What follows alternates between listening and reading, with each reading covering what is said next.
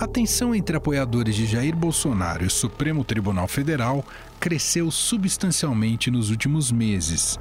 Neste fim de semana, após o governo do Distrito Federal desmantelar um acampamento de apoiadores do presidente, o grupo atirou fogos de artifício contra o prédio do STF. À noite, um grupo de cerca de 30 manifestantes foi até o Supremo Tribunal Federal e lançou fogos de artifício em direção ao prédio. Olha aí, olha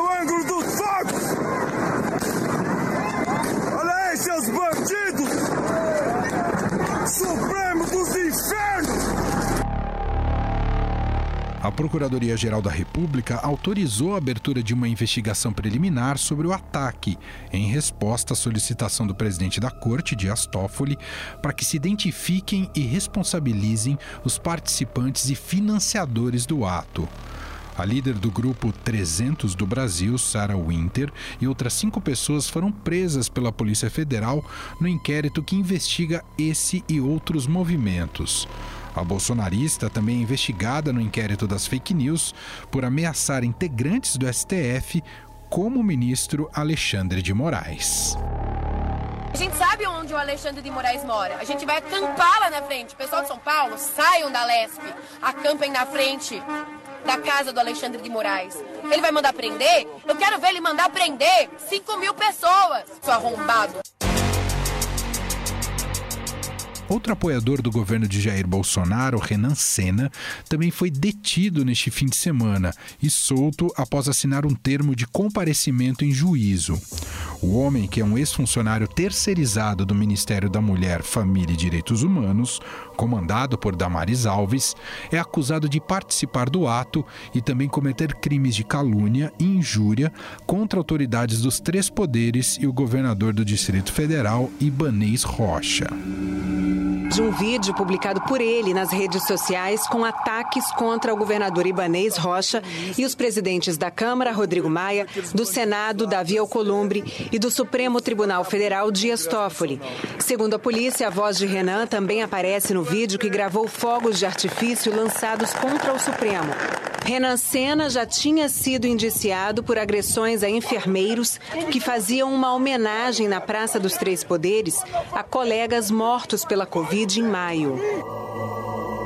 Além do inquérito das fake news, eles são investigados por participar de atos antidemocráticos que pedem, por exemplo, a intervenção militar. Militares, salvem a nossa nação!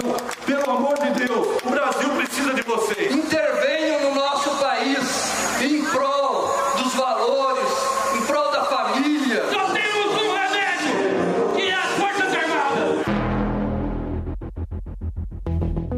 sucessivos ataques à democracia fizeram com que o Supremo Tribunal Federal reagisse.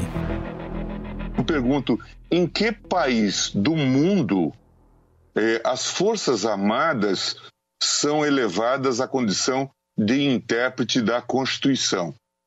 Aonde está essa jabuticaba que estão lendo no artigo 142? O ministro Luiz Fux emitiu decisão esclarecendo que o artigo 142 da Constituição Federal não autoriza a intervenção das Forças Armadas. Por meio das redes sociais, em nota conjunta, o presidente Jair Bolsonaro, o vice-presidente Hamilton Mourão e o ministro da Defesa Fernando Azevedo afirmaram que as Forças Armadas não cumprem ordens absurdas como a tomada de poder. No entanto, esse aumento de tensão começou desde que o ministro Alexandre de Moraes, relator do inquérito sobre fake news contra ministros da corte, expediu mandado de busca e apreensão contra apoiadores do presidente. Pelo amor de Deus, o objetivo dessa ação atingir quem me apoia. Se eu tivesse feito algo contra a esquerda, tá dando pancada em mim. Eu convivo com a esquerda. Posso não suportar, mas convivo. Não persigo a esquerda. Ou estão perseguindo gente que apoia o governo de graça. Querem tirar a mídia que eu tenho a meu favor sobre o argumento mentiroso de fake news. Faz parte do inquérito também o ministro da Educação, Abraham Weintraub, que na reunião ministerial do dia 22 de abril chamou os ministros do STF de vagabundos. Eu, por mim, esses vagabundos todos na cadeia, começando no STF. O governo até tentou que o nome do ministro fosse retirado do inquérito, mas por enquanto, sem sucesso. O ministro do Supremo Tribunal Federal, Edson Fachin, votou hoje contra a retirada do ministro da Educação, Abraham Weintraub, do inquérito que investiga fake news. O pedido para excluir Weintraub tinha sido feito pelo governo. Fachin é o relator do inquérito. Abraham Weintraub é visto como um símbolo da ala olavista do bolsonarismo, tanto que após seu depoimento na Polícia Federal, no qual ficou em silêncio, saiu carregado pelos apoiadores do presidente.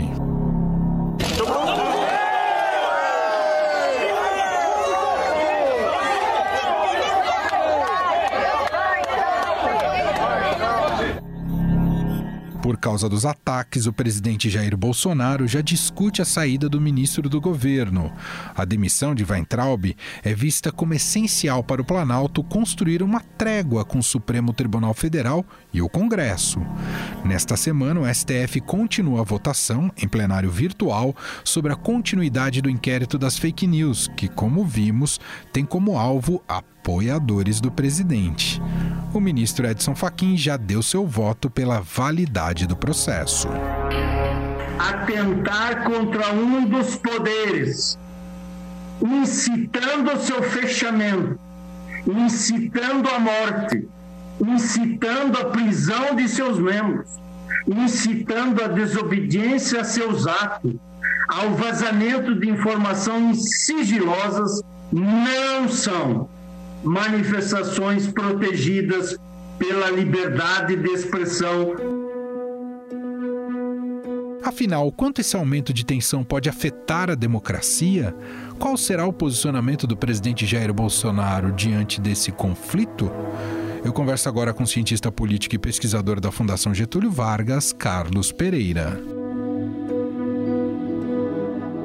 Tudo bem, professor? Obrigado por nos atender. Tudo bem, Manuel. Prazer conversar com você. Professor, estamos acompanhando essa grave escalada de tensão né, entre apoiadores do presidente Jair Bolsonaro e instituições é, importantes da democracia, como o Supremo Tribunal Federal e o Congresso Nacional. Neste momento, o principal alvo tem sido o Supremo, né, alvo dessas falanges mais radicais do bolsonarismo. A ausência de declarações condenatórias por parte do presidente, professor, a gente pode colocar como um dos aspectos mais perigosos deste contexto? Eu acho que sim. A gente tem que entender que o presidente Bolsonaro, ele, por ter decidido governar sem uma maioria legislativa, sem uma coalizão, ele necessitou, desde o início do seu mandato, estabelecer conexões diretas com o seu eleitor, especialmente esse núcleo duro que votou no presidente por, por questões identitárias, questões da identidade em cima da imagem do presidente Bolsonaro ou do conservadorismo que ele representava. Então, esse núcleo duro, ele necessitou, para manter um grau alto de coesão, ser nutrido por uma agenda muito polarizada. Então, a estratégia do presidente Bolsonaro foi não governar para o eleitor mediano, mas o eleitor mediano, um jargão de ciência política em que aquele eleitor que não está nos extremos, ele, ele preferiu governar para o extremo. E isso se deveu, na minha avaliação, como consequência da ausência de uma maioria legislativa capaz de servir de escudo protetor ao presidente e bem como com capacidade de governar. Então, para governar, ele precisava ir para a base, ir para esse núcleo duro, para pressionar o governo é, e, assim, é, conseguir maioria dentro do Congresso. O problema é que, com a pandemia, esse suposto equilíbrio desse jogo do presidente com a sociedade, ele sofreu um abalo de proporções tectônicas. E o presidente, para manter essa base ainda mais coesa, ele polarizou ainda mais diante de um menosprezo com a pandemia ou mesmo das consequências para o sistema de saúde e priorizou as consequências das medidas de isolamento e distanciamento social para a economia. Isso polarizou a sociedade, inflamou ainda mais esses grupos identitários. No atual momento em que o presidente começa a perder apoio na sociedade e esses grupos identitários e o próprio presidente começa a perceber que a, a popularidade dele estacionou, começa a perder mais suporte, que ela se reduz a cada vez mais a esse núcleo, a estratégia de confronto dessas pessoas que têm pouco apreço com as instituições democráticas se torna quase como uma consequência desse jogo. Mas eu gostaria de destacar para os teus ouvintes que as instituições políticas no Brasil têm respondido à altura a todas essas é, ameaças que, sem sombra de dúvida, são ameaças ao regime democrático. No momento em que um grupo de pessoas soltam fogos de artifício em direção à Suprema Corte de um país, isso é inadmissível. Eu acho que o jogo democrático é, pressupõe a existência de divergências, de diferenças, mas que o jogo seja jogado dentro dos limites e dos procedimentos democráticos. Professor, o ministro da Educação, Abraham Weintraub, no próprio domingo, ele visitou esse grupo que tinha até então um acampamento no fim de semana, né? Tinha, ele visitou ali o acampamento que tinha esses apoiadores do presidente Bolsonaro. Talvez, claro que isso pode ser só uma manifestação de simpatia à causa deles, mas dá, um, dá a entender uma ligação muito próxima desse tipo de apoio, né, mais radical, com o Palácio do Planalto, quase como se tivesse um, uma espécie de incentivo uh, quase institucional para que eles pudessem desestabilizar uh, as, as instituições. E isso também não, não coloca, uh, não torna mais frágil ainda imaginar uh, como é que o, o, presidente Jair Bolsonaro vai conseguir ter sustentabilidade na, na, na sua gestão, professor? Não resta dúvida. É, essa estratégia de Bolsonaro, do governo Bolsonaro, é muito perigosa, porque, ao mesmo tempo, ele necessita das instituições, mas ele também precisa desse núcleo duro engajado. Então, ele precisa alimentar esse núcleo duro com agendas cada vez mais polarizadas, essas agendas que constranjam as instituições, mas em que essas instituições não iniciem processos que diminuam é, é, a ação é, e o contingente desse núcleo polarizado. Então, esse é um dilema de dificílima solução para o governo Bolsonaro, porque é, dado essa ausência de maioria, ele não pode prescindir desse contato direto, e esse contato direto alcançou uma escala é, de virulência cada vez maior, é, de confronto cada vez maior. Então vai ser difícil para o governo voltar a calibrar é, até que ponto a nutrição desse núcleo duro necessita de, de, de mensagens em que esse núcleo permaneça ativo, coeso, vibrante e dando força ao governo, mas não um ponto em que ultrapasse os limites, em que coloque em risco o próprio governo. É, esse aqui é que está o dilema. E com certeza, como você destacou, a ida de um ministro da República, um ministro da Educação, a um ato claramente de pessoas que têm tido uma postura, é, no mínimo, é, de pouco apreço às instituições democráticas, para ser muito benevolente, é muito grave. Mas eu, como eu disse, uhum. eu estou confiante na capacidade das instituições, da sociedade, está muito vigilante, bem como da mídia, de não dar trégua é, na defesa intransigente dos princípios democráticos. Professor, como é que o senhor observa e que leitura o senhor faz dessa nova etapa da governabilidade de Bolsonaro que tem ao seu lado os militares, né, cada vez mais presentes uh, em várias pastas, em vários, inclusive postos de comando, mas também agora com essa novidade de cada vez mais pontes com o Congresso e especialmente com os partidos do Centrão. Como é que o senhor vê esse equilíbrio um tanto estranho uh, no governo Bolsonaro? Bom, eu acho que o governo demorou muito para tentar construir pontes e laços com o legislativo. O governo, por ter feito um discurso muito radicalizado ainda na campanha eleitoral, associando o presidencialismo de coalizão à corrupção, não percebendo que existem outras formas de fazer presidencialismo de coalizão e não baseados no modelo petista corrupto, ao tentar fazer essa associação direta, o governo amarrou suas próprias mãos, dificultou a atividade do governo de governar e a governabilidade ficou muito capenga. Agora, de forma tardia, o governo procura alguns partidos políticos justamente desse centro ideológico amor, né, que não tem uma, uma plataforma muito bem definida de políticas e que está, de certa forma, susceptível a apoiar qualquer governo, e tenta construir um, uma aliança, mas, a meu ver, muito mais orientada para a sobrevivência política uhum. em função das potenciais ameaças de impeachment. Então, o governo percebeu uma ameaça concreta de se forjar uma maioria a favor do impeachment, então ele precisava de uma maioria ativa para impedir que esse impeachment prosseguisse. Então, a motivação, a meu ver, do governo Bolsonaro de buscar o centrão está é, muito mais relacionada à sobrevivência política do que à governabilidade. Ainda não está muito claro quais serão os termos de uma governabilidade, porque governabilidade pressupõe uma maioria estável e capaz de agir de forma coesa e disciplinada. Os partidos que estão fazendo parte dessa coalizão, apenas um, que é o PSD, acaba de ocupar um ministério, que é o Ministério das Comunicações agora. Uhum. Possivelmente, Bolsonaro terá, nas próximas semanas, vamos dizer, criar espaços dentro do seu governo para os outros partidos, para que eles se sintam engajados de defender o governo.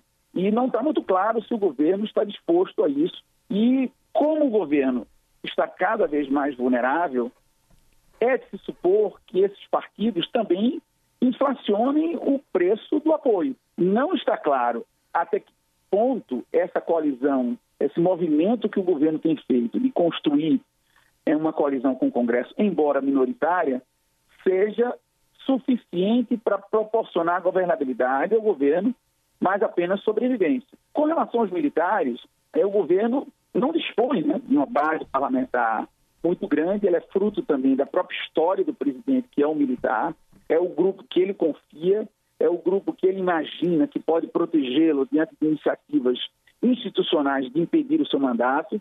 Então, assim, é uma, uma tentativa também do governo de alcançar a sobrevivência.